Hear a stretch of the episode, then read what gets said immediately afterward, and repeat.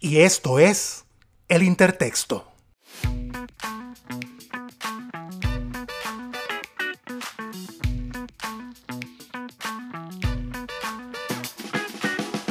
El Intertexto es un podcast de corte íntimo y social en donde exploramos la experiencia humana a través del arte y la literatura.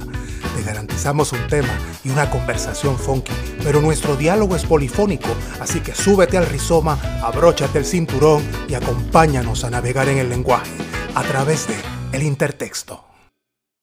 Hola amigos, bienvenidos nuevamente al Intertexto, gracias por eh, acompañarnos siempre. Hoy nos visita una queridísima amiga profesora, Karina Vázquez. ¿Cómo estás Karina? Bien, muy bien, muchas gracias por la invitación, Antonio. Sí, Karina es profesora en la Universidad de Richmond, es directora de Community Based Learning para los estudiantes de español. Eh, y con Karina siempre tenemos mucho de qué, de qué hablar, porque es una persona súper creativa, además está eh, involucrada, ¿verdad?, en la comunidad hispana de, su universidad y con los estudiantes que quieren estudiar español. Eh, me gustaría, Karina, que conversáramos un poco sobre esta posición que ocupas en la universidad como directora de Community Based Learning. ¿Qué es exactamente lo que haces eh, en tu oficina y qué, qué, qué promueves? Bueno, el programa de Community Based Learning en español básicamente lo que establece o lo que genera es una conexión entre estudiantes que están haciendo una concentración o una doble concentración, concentración, un minor en español. Establecemos una conexión con la comunidad, con distintos socios o agencias comunitarias que están interesados en participar en algún proyecto o que tienen algún proyecto en funcionamiento o en marcha y, nuestros estudiantes pueden colaborar con ellos. Entonces, el corazón de este programa es un curso que se llama mm, la IS 301 Español en la Comunidad, donde los estudiantes tienen un fuerte componente de compromiso comunitario, lo que llamamos community engagement o que en otros lugares llaman voluntariado. Eh, este compromiso comunitario dura más o menos 9 a 10 semanas, unas 3 horas por semana. Es bastante. Hubo que trabajar mucho la distribución de horas, de tareas, de, mm, ah, más toda la logística ¿no? del transporte hacia los socios comunitarios. hay todo un trabajo de logística que no, que, con el cual, digamos, trabajo todo el semestre y para el cual recibo la ayuda del Bonner Center of Civic Engagement. Y los chicos en este, en este eh, Community Engagement lo que hacen fundamentalmente es tres horas por semana están en contacto con la comunidad hispana latina o, eh, o hablante de español o que son angloparlantes y están en contextos donde necesitan usar español. Entonces hay, hay una cosa muy ah, laxa allí, ¿no? Hay como una flexibilidad de todas las opciones que siempre tienen que ver con mejorar la calidad de vida de un sector de la población hispana latina que transita por circunstancias um, difíciles de acceso tal vez a recursos educacionales, de vivienda, de salud, uh, de seguridad alimentaria. Entonces, esos agujeros ¿sí? en el tejido social que no se pueden, que digamos a nivel institucional no están siendo reparados, por un lado, nosotros ayudamos a que eso esté ahí y eso tiene siempre lecturas complicadas, ¿no? Si nosotros estamos ahí, entonces hay, un, hay una carga institucional que nunca termina por cumplirse por parte de quienes deben estar encargados de eso. Pero por el otro lado está la cuestión de reforzar el tejido, la, noción de tejido social y de solidaridad por parte de nuestros estudiantes y también de los miembros de la comunidad. Entonces siempre es un terreno ambiguo, por lo tanto la clase, en las horas de clase y las tareas en la universidad tratan precisamente de problematizar esas circunstancias. Entonces no es un curso para sentirse bien, ¿no? En, términos de voy, sirvo y me quedo con el corazón contento, sino voy, me involucro y tomo conciencia de cuál es mi lugar en, este, en, esta dinámica social y que las cosas por ahí no, me dejan cómodo. Claro, una de uno de los grandes retos que tenemos los profesores que nos dedicamos a la labor comunitaria es erradicar hasta donde podamos esta idea del Salvador Blanco, ¿verdad? Que muchos estudiantes acá en Estados Unidos confunden el servicio comunitario, comunitario o el aprendizaje experiencial con salvar a otra persona menos afortunada. ¿Qué estrategia has desarrollado en estos años para luchar contra esa ideología que todavía está entre nosotros? Bueno, además de las muchas lecturas que, como vos sabés, siempre estamos buscando y encontrando, para mí la herramienta es la reflexión, ¿no? las instancias en las que se puede eh, generar reflexión sobre la tarea que están haciendo. Entonces, como sabemos, el diario con preguntas, el diario dirigido, pero también el registro que los chicos pueden hacer de esas experiencias, por una parte, luego la problematización de esas percepciones a partir de la discusión y la presentación en clase de estas experiencias, porque lo interesante luego es ver cómo los distintos estudiantes van teniendo experiencias contrastantes, ¿no? en, un mismo, con un mismo community partner o cómo con eh, community partners diferentes hay experiencias similares. ¿Y de dónde parte esa experiencia? ¿no? ¿De dónde parte esa percepción? ¿Parte de lo que observamos o parte de lo que nosotros traemos con nuestra historia? Con la historia personal, con quiénes somos, con nuestra identidad de clase, de género, étnica, bueno, y creo que lo que, eh, como estas especies de focus groups que se hacen en la clase, funcionan las reflexiones más globales, los reportes en los cuales ellos tienen que reunir material de sus diarios y luego ponerlos en cuestión con lecturas, con conceptos, ¿no? Concepto de latinidad, latino, hispano, inclusión, exclusión. Em, y también con proyectos más globales, lo que, o proyectos, perdón, grupales. Es decir, este es un trabajo que ellos hacen individual, cada estudiante, si por ejemplo, la clase tiene un CAP de 15 estudiantes, que para un curso de esta envergadura es mucho, es mucho trabajo emocional, porque aquí está la otra parte del Community Based Learning, tanto para los docentes, los community partners, como para los estudiantes. Hay una carga de labor emocional como existe en todo lo que hacemos, pero que aquí se potencia. Se potencia porque estás mucho más expuesto a situaciones que no conocías, a cosas que no podías prever, para las que no estabas necesariamente preparado. Y eso es precisamente lo rico de esto, ¿no? Bueno, todo eso eh, es multiplicarlo por 15 ahí hay un montón de material, ¿no? Ahí hay mucha riqueza. Pero luego está el trabajo grupal. Y en general los proyectos grupales, siempre que hay una sección de esta clase que mm, trabajamos, nuestro community partner para el proyecto grupal es siempre un museo, en este caso los museos de la Universidad de Richmond, y nuestro Community Based Learning Project siempre es ofrecer cuatro o tres tours eh, guiados en español para la comunidad hispanoparlante de Richmond a los museos de la universidad.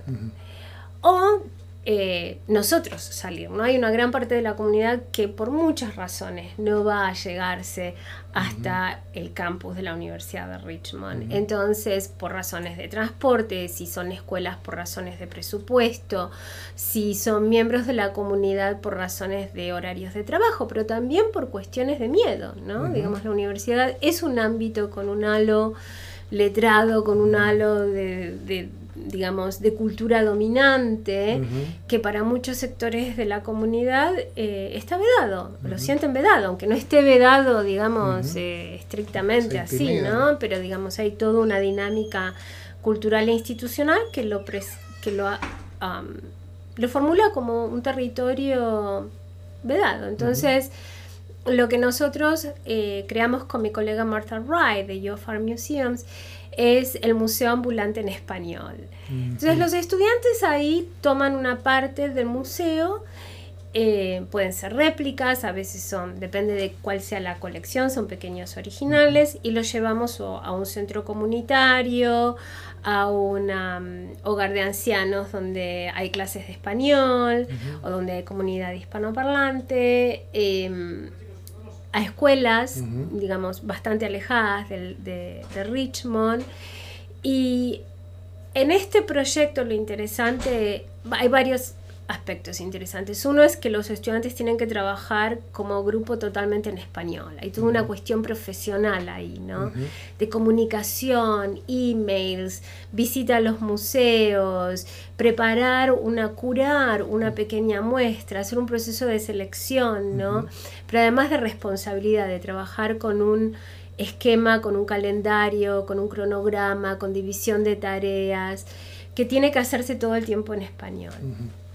Y por el otro hay un proceso de, eh, de redundancia, de recolección y proceso de la información, identificación de qué es lo relevante en función de la audiencia, y ahí está la cuestión. ¿Quiénes?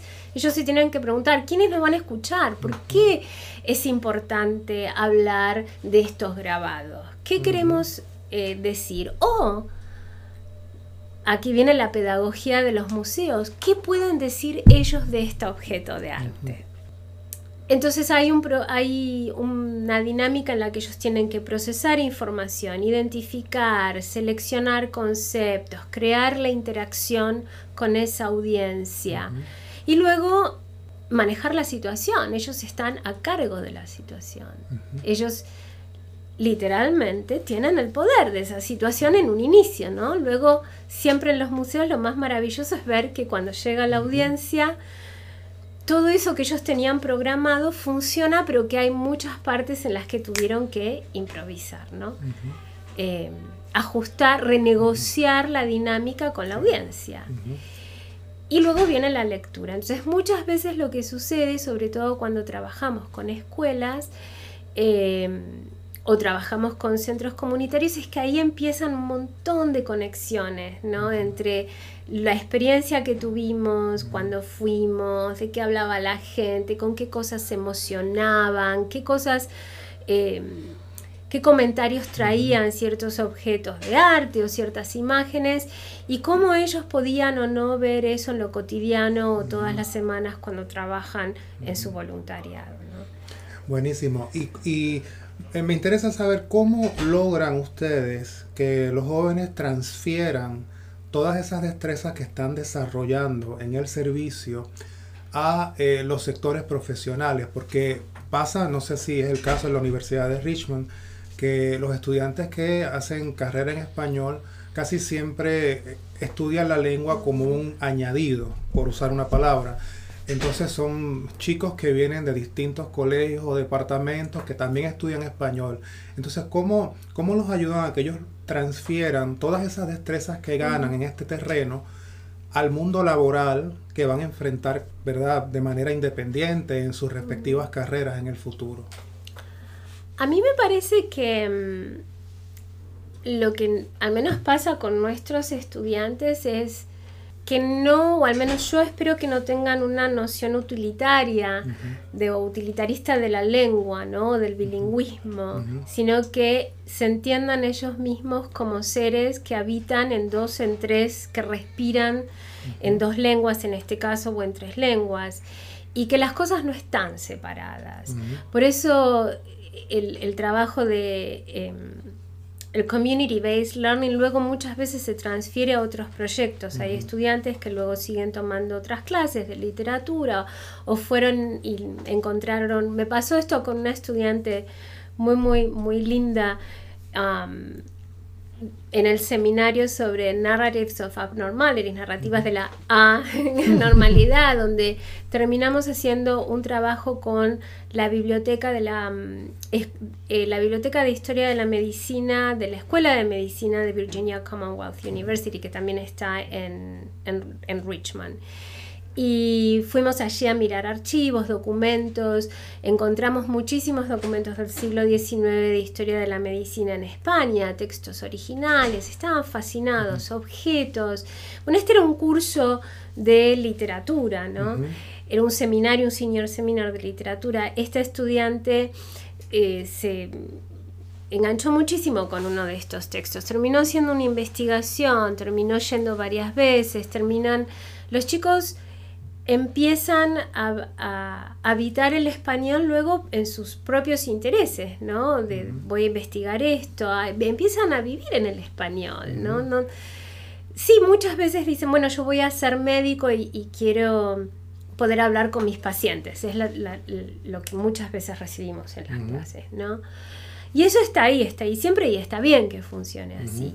Pero cuando vienen chicos que estudian liderazgo o que estudian otras carreras, digamos, en las que todavía no saben qué va a pasar cuando se gradúen con ese con ese diploma, ¿no? Porque piensan ir a la escuela graduado, porque no saben, digamos, quieren tener una educación en un College of Liberal Arts, pero no, no está tan definido todavía.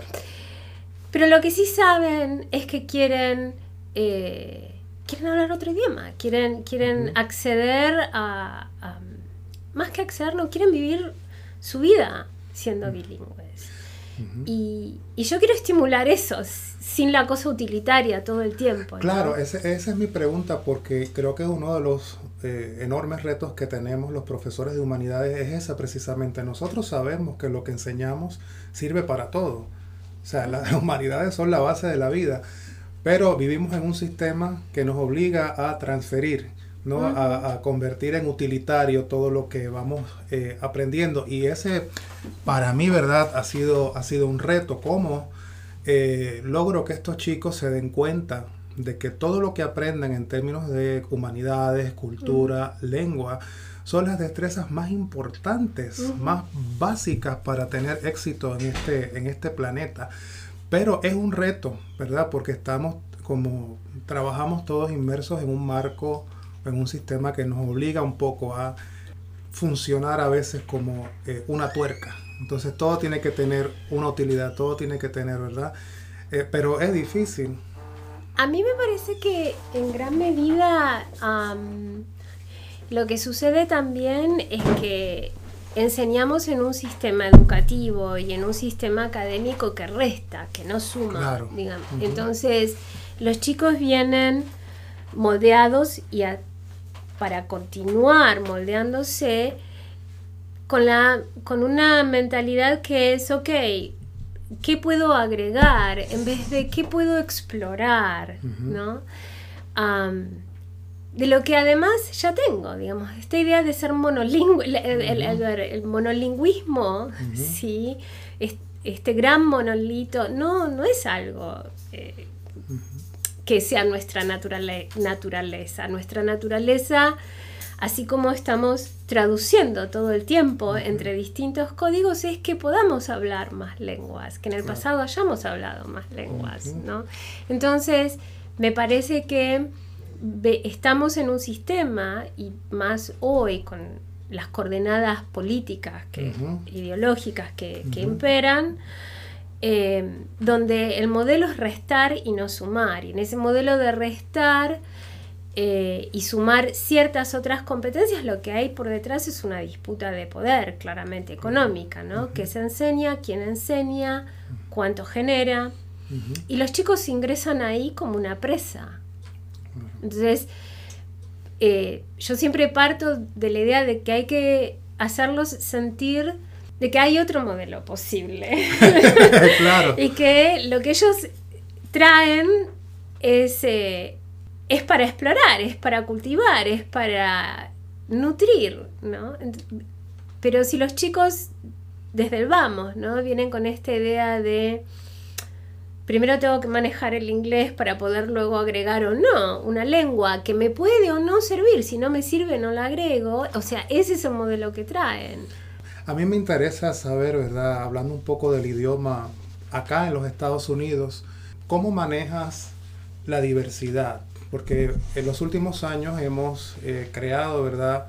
Un nuevo sistema de de sufijos y de, ¿verdad? Para incluir a todo el mundo en, nuestro, en nuestra lengua. Por ejemplo, acá en Estados Unidos hablamos de Latinex. Latinex O eh, en, ya en Argentina, en Chile, hemos visto que los más jóvenes de nuestro campo están colocando la E, ¿verdad? En vez de todes, nosotros. Acá en Estados Unidos también se hace. Pero son cambios significativos, cambios que me gustan, pero que son difíciles de asimilar. Entonces, ¿cómo manejas ese, este tema como profesora de lengua en Estados Unidos? Bueno, es una discusión. En, mis clases de, lengua, em, siempre al comienzo hago una aclaración, porque de hecho tenemos una gran limitación en los casos de, de las clases de lengua. Eh, son los libros de texto. los libros de texto que empleamos, que muchos son muy buenos, que están pensados para nuestros salones de clase, tienen muchas complicaciones ahí. La cuestión del lenguaje inclusivo, toda la cuestión visual, por ejemplo. Claro. Pero es el material que hay, entonces siempre hago estas aclaraciones y siempre cuento el caso argentino, pero también les cuento mi propio problema o mis propias limitaciones y es, me gustaría poder prestar atención eh, a todas las nuevas reglas. A veces lo intento y a veces no, porque creo también que estoy en un contexto donde el hacerme es muy urgente. Entonces, a veces no, puedo, porque claro, tengo una, matriz gramatical que no necesariamente es, eh, em, está en desacuerdo con, con, lo que, digamos, que puede, mejor dicho, está en desacuerdo por ahí con lo que hago todo el tiempo, pero es una situación para mí de transformación y de transición y por eso hay que tener, me parece a mí, mucho cuidado a la hora de juzgar. Si alguien no está usando el lenguaje inclusivo, que significa que no es una persona que incluya, bueno, a lo mejor esa persona está haciendo un trabajo de acción y de agenciamiento en la comunidad que está cambiando la realidad de muchas personas. Entonces aquí me parece que vale la pena hacer estas distinciones entre hasta dónde lo discursivo genera como performance, genera un cambio y hasta dónde los cambios en situaciones urgentes, muy urgentes, muy urgentes, estoy pensando, por ejemplo, las que suceden en Argentina, ¿no? Mm, me encanta cuando leo el periódico y veo página, leo página 12, el uso del lenguaje inclusivo en muchas de sus notas. También noto que empiezan escribiendo muchas veces los autores en lenguaje inclusivo y en algún momento en la vena de la escritura se les, se les fue el lenguaje inclusivo porque es algo que está pasando ahora y retornamos a la gramática, lo cual genera además textos que a veces son difíciles de leer en, la fluidez ¿no? del discurso y que son sumamente válidos. Pero, por ejemplo, en la asunción del nuevo presidente, ¿no? A veces usó el lenguaje inclusivo y a veces no lo usó. Y cuando tuvo que decir, eh, seis de cada diez niños en Argentina tienen hambre, nadie va a pensar, creo yo, ¿no? Si tiene un resto de, de sensatez, ah, dijo niños y no niñez. ¿Qué importa? ¿No? Porque tenés seis pibes que, tienen hambre de cada diez. Entonces, me parece una discusión súper interesante para pensar la, el, poder performativo que tiene la lengua, pero por otro lado, la capacidad que tienen las acciones, la urgencia de las acciones, eh, que muchas veces el, la lengua no, logra atrapar. y, están ahí, y hay mucha gente que está haciendo eso.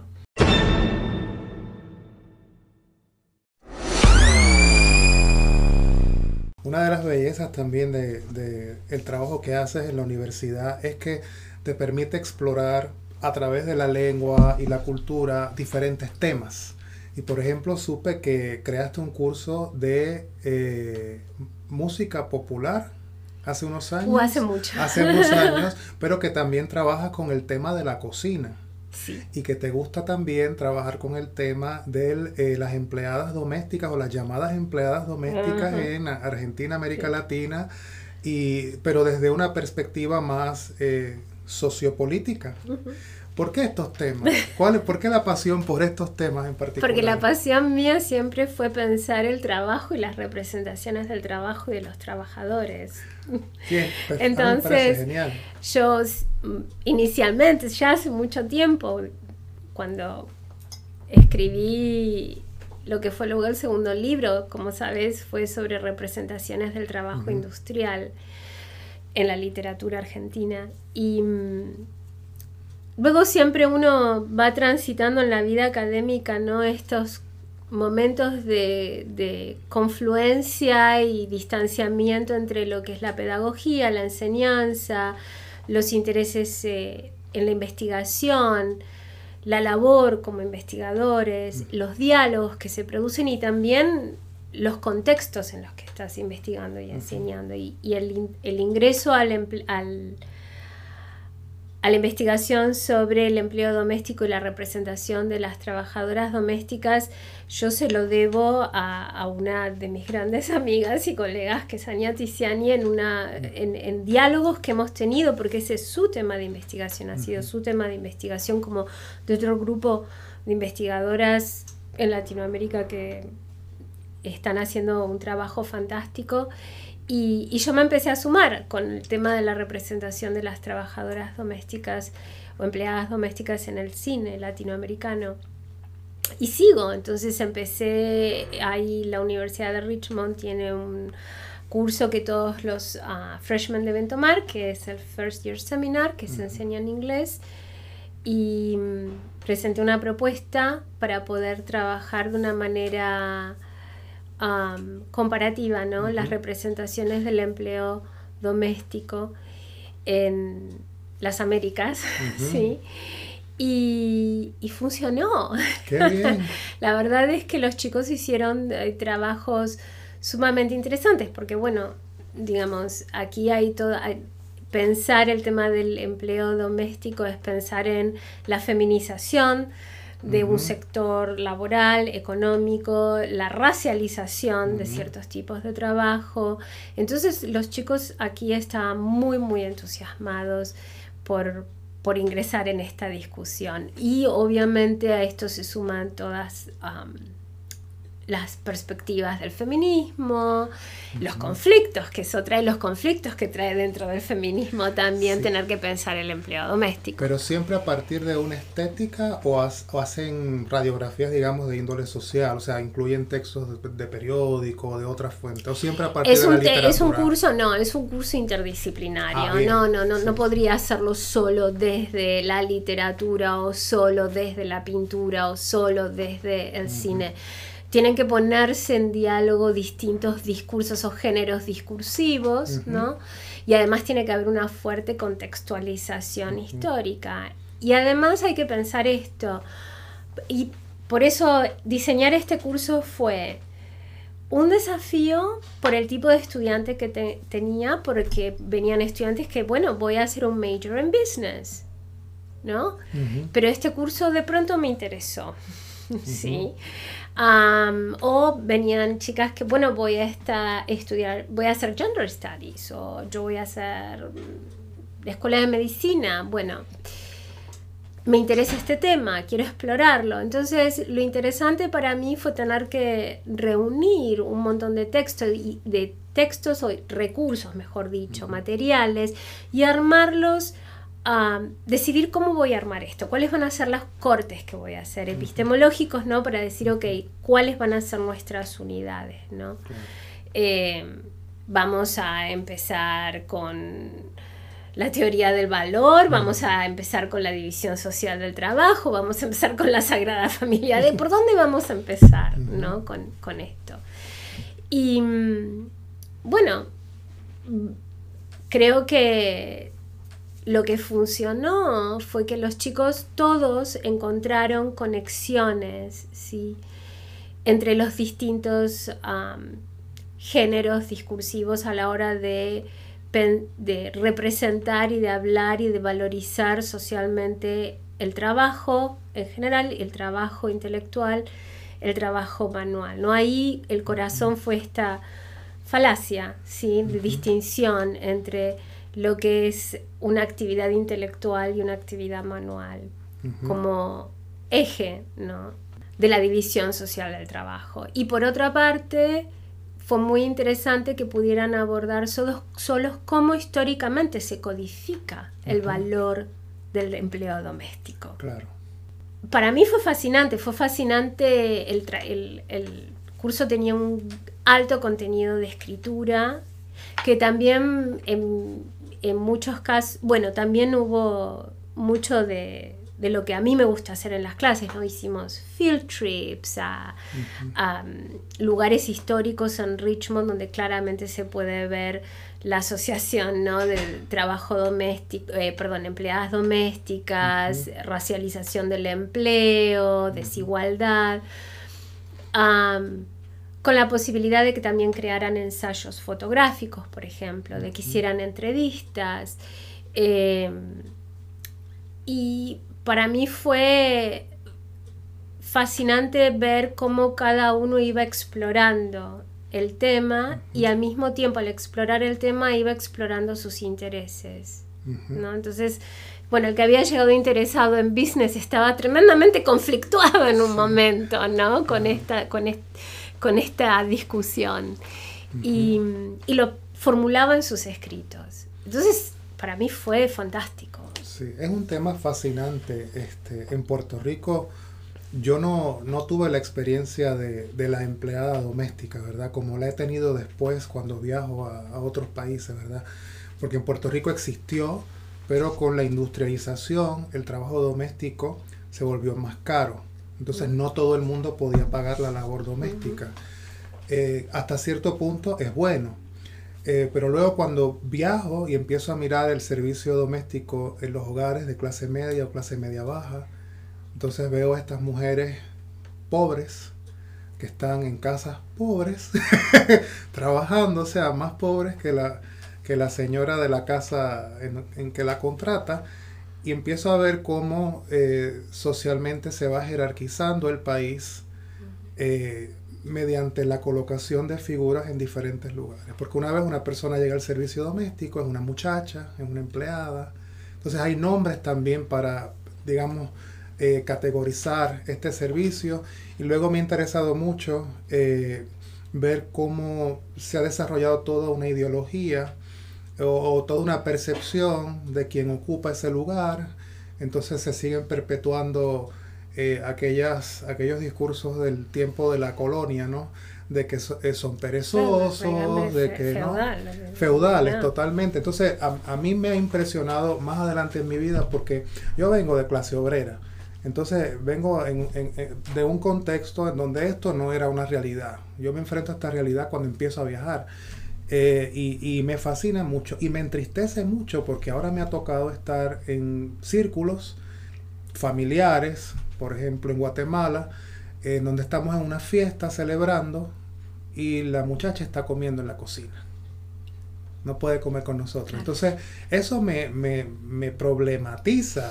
Tengo fuertes conflictos internos porque no quiero, o sea, no entiendo por qué tiene que ser así. Entonces, cuando vi que, te dedicabas a estudiar esta, esta situación, sobre todo en América Latina, eh, me llamó mucho la atención que lo hiciera, porque creo que es muy necesario. Uno creería que esas situaciones ya no suceden, ¿no? Esto de la, empleada está comiendo en la cocina. Uno no creería además que sigue sucediendo en menor, con menor frecuencia, pero sigue sucediendo la empleada que eh, está de manera permanente en el hogar. Sí, en Argentina hay una expresión que es con cama adentro. Claro, como la película. Exacto. A mí me parece que además ahora hay como un gran furor en el tema. Primero porque hay un grupo importante de investigadoras e investigadores que están trabajando cuestiones relacionadas con el empleo doméstico y también con el trabajo en el hogar, digamos, como algo mucho más amplio. Y a mí personalmente lo que me fascina es que pensar las contradicciones que provoca la presencia de la empleada doméstica o de la empleada, la mujer que trabaja en el hogar de otra persona y establece ciertas dinámicas o se ajuste, ¿no? mejor dicho, ingresa en ciertas dinámicas eh, de relación empleado empleadora o empleadores empleada, es que para mí aparece como una figura paradigmática de los lugares o de la dirección que va tomando el trabajo en general. Y el trabajo entre comillas lo que se ha entendido como trabajo calificado digamos para mí digamos vos dijiste esto esto tiene una raigambre feudal sí entonces esas situaciones y son situaciones de absoluta explotación y si uno no las si eh, gente más políticamente correcta no las quiere llamar de explotación pero sí tenemos que reconocer que son casi situaciones de absoluta propiedad o apropiación del cuerpo y de la energía vital de otro ser humano. Totalmente. Eh, sin ingresar a cuestiones que tienen que ver con la labor emocional, todo, todo eso, dejando todo eso que, para no extendernos demasiado, ¿no? Pero sí hay una clara eh, posesión del tiempo vital de ese otro. ¿sí? Bueno, eso no, a mí me parece que no es muy diferente de cierta, de, la dirección que está tomando nuestro propio trabajo. Claro, tienes razón. Entonces, a veces pienso, y, esto fue, estos fueron los lugares a los que me ayudaron eh, a llegar mis propios estudiantes en ese seminario maravilloso que voy a volver a dar en el, próximo semestre.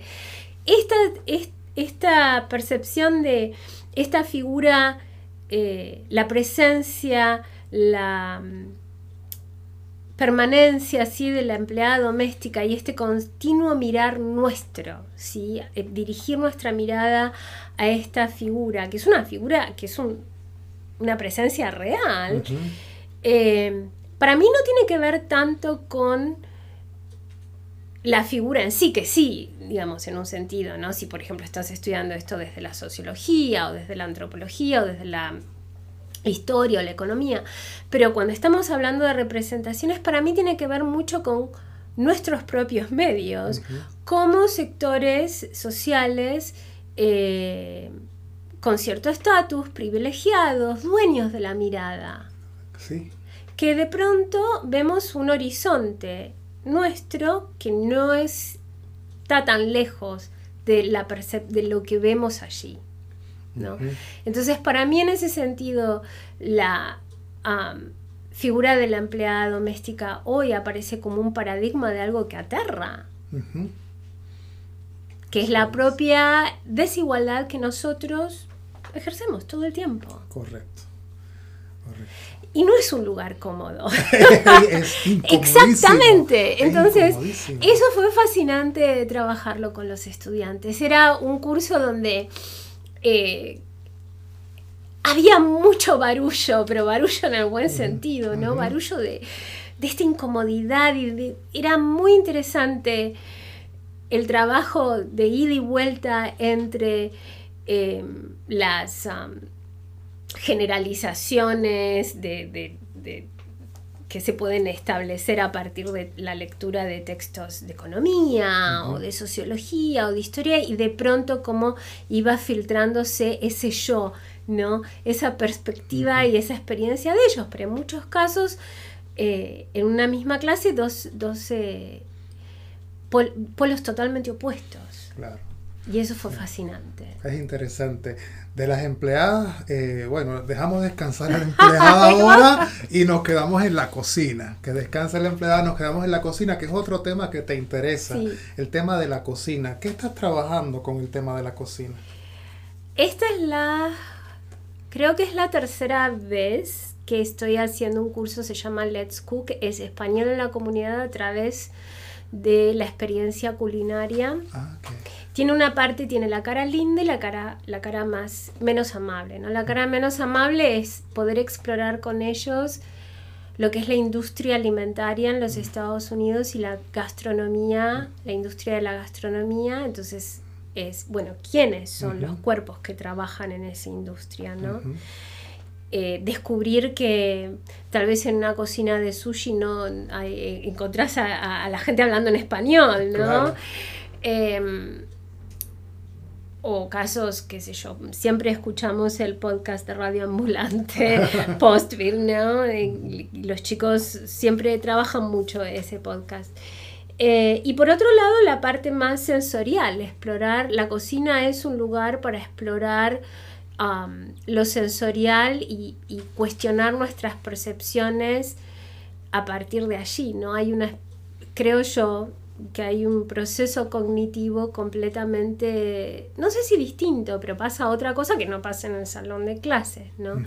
Entonces, y por otra parte está lo divertido de la lengua, ¿no? En ese contexto. Entonces, eso en el salón de clases. Yo personalmente, como sabes, no voy a decir que mi sueño es ser como Mary Berry, pero a mí me encanta eh, cocinar, pero además me encanta hacer tortas.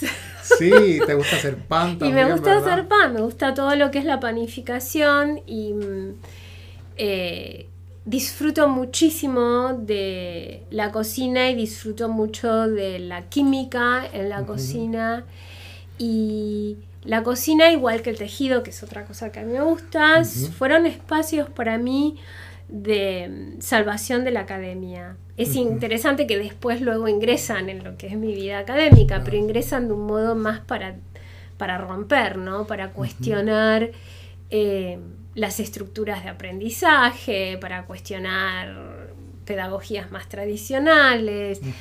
Y mm, la cocina para mí es un espacio ganado.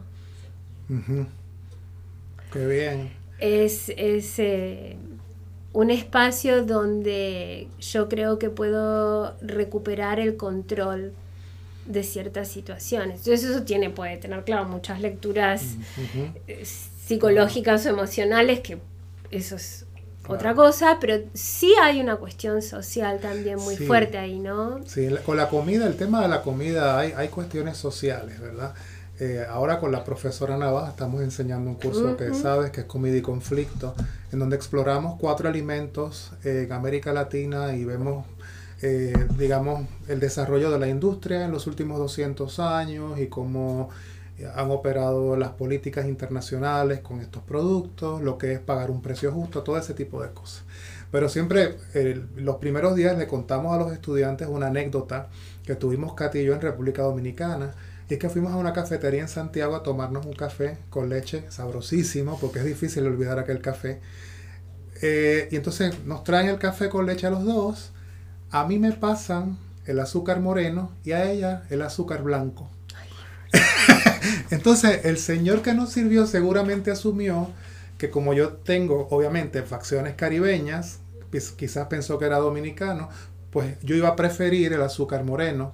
Y como Katy tiene facciones gringas, pues entonces ella iba a preferir el azúcar blanco. Entonces, estamos hablando de una cuestión de clase a partir de, del azúcar o de la concepción del uso del azúcar. Y es interesante cómo la comida, en la comida también se manifiestan estos aspectos políticos, ¿verdad? Bueno, la comida es un sistema simbólico, es un lenguaje. Entonces, es una es un medio donde se establecen, refuerzan o contestan no quiero usar la palabra contestan o se cuestionan ciertas relaciones de poder, de género, relaciones que tienen que ver con lo racial. Eh, y la comida además es un instrumento muchas veces de protesta. Entonces, la comida y la comensalidad, es decir, todo ese conjunto de normas, de, dinámicas que tienen que ver con la ingesta, más que nada es, se refieren a una situación. ¿sí? Entonces podemos hablar de la comida como, como sistema simbólico, como lenguaje, pero también como situación. Y esto no es algo mío, esto lo, lo dicen muchos, muchos antropólogos que estudian la comida y sociólogos que estudian la comida. Pero creo yo que estamos tan automatizados, ¿no? Tenemos tantas dificultades para ver de otras maneras, ¿no? Y estamos tan atravesados además por los imperativos de, del discurso académico y de lo verbal y de la palabra que es muy difícil a veces ver estas cosas. ¿no? Entonces, por un lado, a mí lo que me pasa con esto, por esa razón, con los estudiantes me gusta mucho cocinar. Y es cuando todo esto que para mí sirve, por ejemplo, entender la comida como situación, y que inscribe, reinscribe, reformula todo el tiempo estas dinámicas de poder, eh, cuando todo eso está en la palabra, ¿no? En un curso, por en salón tradicional, y en la lectura y en la escritura me empieza a agobiar, me empieza, me empieza a, faltar el aire. ¿no? Entonces es en ese momento en donde yo digo, bueno, aquí tiene que estar el elemento práctico, o sea, aquí tiene que estar la praxis, aquí te tienen que pasar las cosas para que tú puedas entonces eh, hacer ese proceso de síntesis y recategorización ¿no? cognitivo que te permita tomar distancia o no entender lo que está pasando. Y lo interesante para mí de estar en la cocina con mis, con mis estudiantes es que yo soy otra, es otro salón de clase. claro. Y ahora lo que me pasa en este momento es que lo estoy explorando porque este semestre tengo más eh, oportunidades, tenemos seis, siete sesiones de cocina apenas tuvimos la primera y, y, fui muy mala maestra en el sentido de quise replicar, ¿no? Mi, mi, dinámica de, bueno, vamos a trabajar en grupo y yo voy a estar entrando y saliendo para guiarlos, para aquí están las pautas y bueno, no, no van a seguir las pautas de la misma manera, ¿no? De, aunque tengan escrito la cebolla está ahí y tenés que ir y cortarla. Y, no pasa. Entonces es súper interesante para mí ver mi lugar docente eh, dentro de otro espacio de aprendizaje, como la cocina, eh, esa pedagogía crítica que me funciona muy bien en el salón de clases, tal vez en la cocina, en la cocina necesite ajustes. Eh, y eso es es un desafío. Y, y, ahí está la, hay una situación. Fue, nuestra primera experiencia fue interesante. Llena de frustraciones, ah. de, esto me salió mal, no voy a comer esto, no. Eh, y reflexionar, ¿no? Bueno, ¿qué cosas pasaron ahí, no? Claro.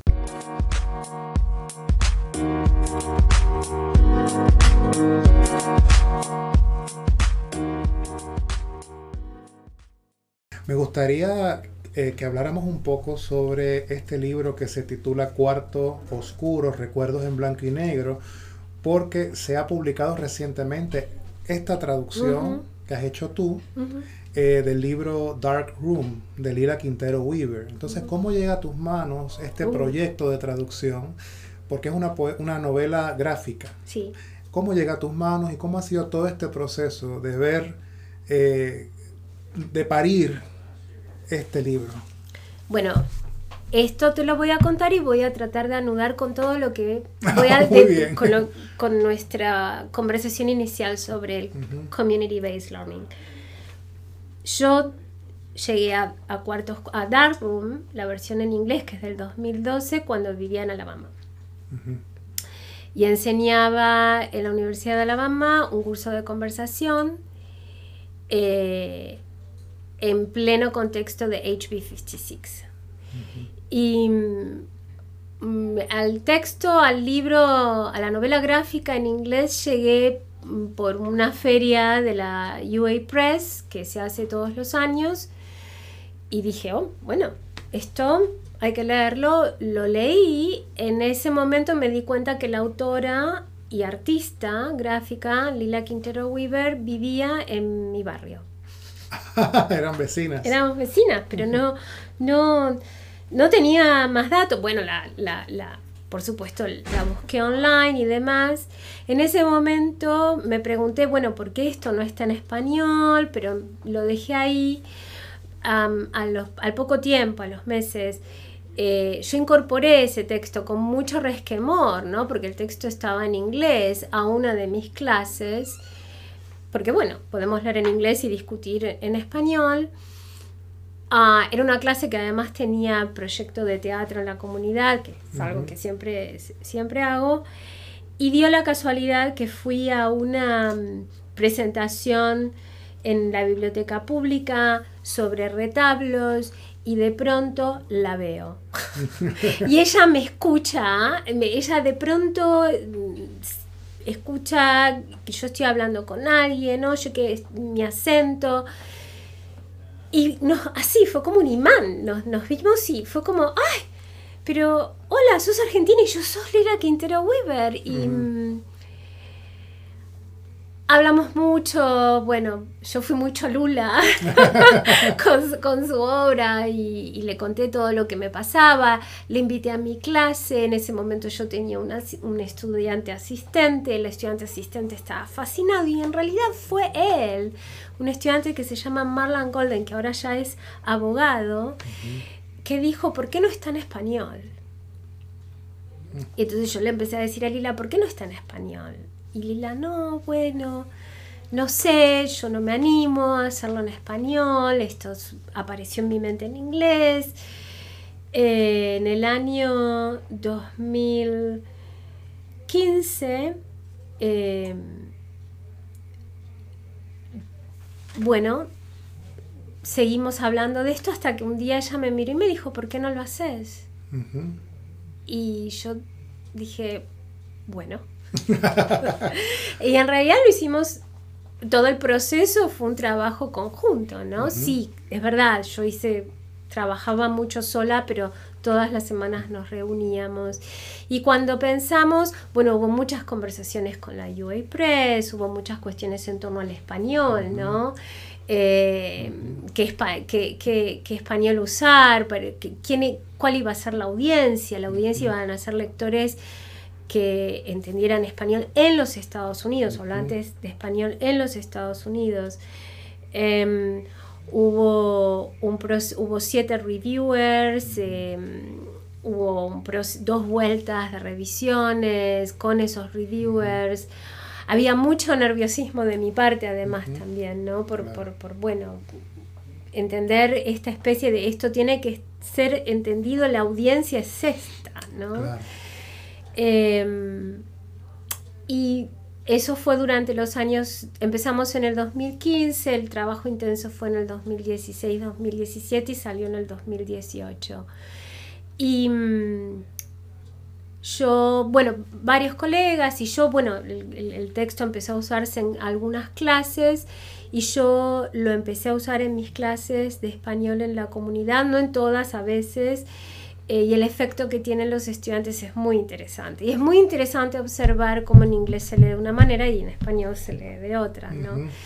Y mm, a partir de estas lecturas, ¿no? Que, que tienen que ver con los, el proceso migratorio, eh, ¿qué es esto de que te digan sos hispano sos latino, te preguntes como un niño qué soy, o, no te lo preguntes como un adulto. Todo ese proceso dificultoso, lleno de, de cómo te entendés o cómo te entienden otros y sobre todo lleno de, ah, o mejor dicho, inmerso en una matriz política eh, e histórica que necesita categorizarte y en la medida en que te categoriza te invisibiliza políticamente.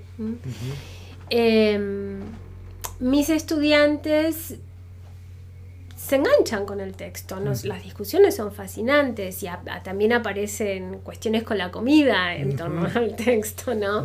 Que eso es algo bueno que estoy trabajando ahora, la famosa no cena de Thanksgiving, del Día de Acción de Gracias. Y mm, la Universidad de Richmond, por, la historia de, Richmond como capital de la Confederación, como, un lugar, digamos, que tiene muchas heridas eh, que resolver y de, que, de un sitio que está en continua revisión, ¿no? desde la discusión con los monumentos, eh, con, con la necesidad de, ser un sitio de inclusión y de valorización de la diversidad. Em, tuvo el año pasado el Museo de la Universidad de Richmond creó, curó una exhibición fotográfica, o sea, de testimonios visuales y también discursivos sobre qué significó para los miembros de la comunidad afroamericana crecer en Richmond durante los derechos, el movimiento por los derechos civiles. Y bueno, Cuarto Oscuro precisamente es una narración sobre ese mismo proceso, pero desde la perspectiva de una niña inmigrante proveniente del el Cono Sur, ¿no? de Sudamérica. Y mm, surgió con el museo la posibilidad de hacer una versión en español de Growing Up in Civil Rights Richmond, a Community Remembers, que nosotros llamamos historias de resiliencia, ¿sí? Em, hacer una versión de esos testimonios, una versión en español y ambulante. Es decir, que pueda salir de la universidad. Entonces vamos a tener nuestro primer museo ambulante sobre esta muestra eh, en el mes de marzo. A finales de marzo y vamos a ir a Mary Baldwin University. o sea, salimos además de Richmond. Y los estudiantes están usando Cuarto Oscuro como una matriz que problematiza esta experiencia y que por otra parte establece paralelos de aprendizaje entre la experiencia del movimiento por los derechos civiles y de las comunidades afroamericanas con las comunidades hispanas latinas. Entonces es fascinante, digamos, para mí esto es un, es, es un círculo, Antonio, eh, lento. Claro, para ti y con esto eh, creo que recapitulamos y terminamos esta, esta conversación que continuaremos más adelante. ¿Cuál, ¿Cuáles son los retos para ti como profesora en el siglo XXI? Como profesora de cultura, de lengua. ¿Qué nos trajo este siglo? ¿Qué es diferente al siglo pasado? Nosotros que somos eh, animales de tránsito entre un siglo y otro, ¿verdad? ¿Qué, qué nuevos retos trae? En un sentido yo creo que no son nuevos retos, son los retos de siempre. Con la... Pienso, bueno, en Argentina, que es el lugar del cual provengo, pero también pienso en el contexto político-cultural de los Estados Unidos, pero también de Europa, ¿no? De avances de, los, de la derecha, de los fascismos, esta polarización de, las sociedades. Y eso lo vemos en el salón de clases, también como vemos la maravillosa respuesta de los estudiantes, lo, fresco ¿no? que, de todas estas experiencias. Y eso ha cambiado, hay mucho más voluntad, energía, lugar y dinámicas para, para salir de esos binarismos. Pero por otro lado, muchas veces se piensa la historia no como estos ciclos, ¿no? Entonces, bueno, pareciera como que entonces inevitablemente estamos llegando a un ciclo de polarización y entonces tenemos que ver cómo lo superamos.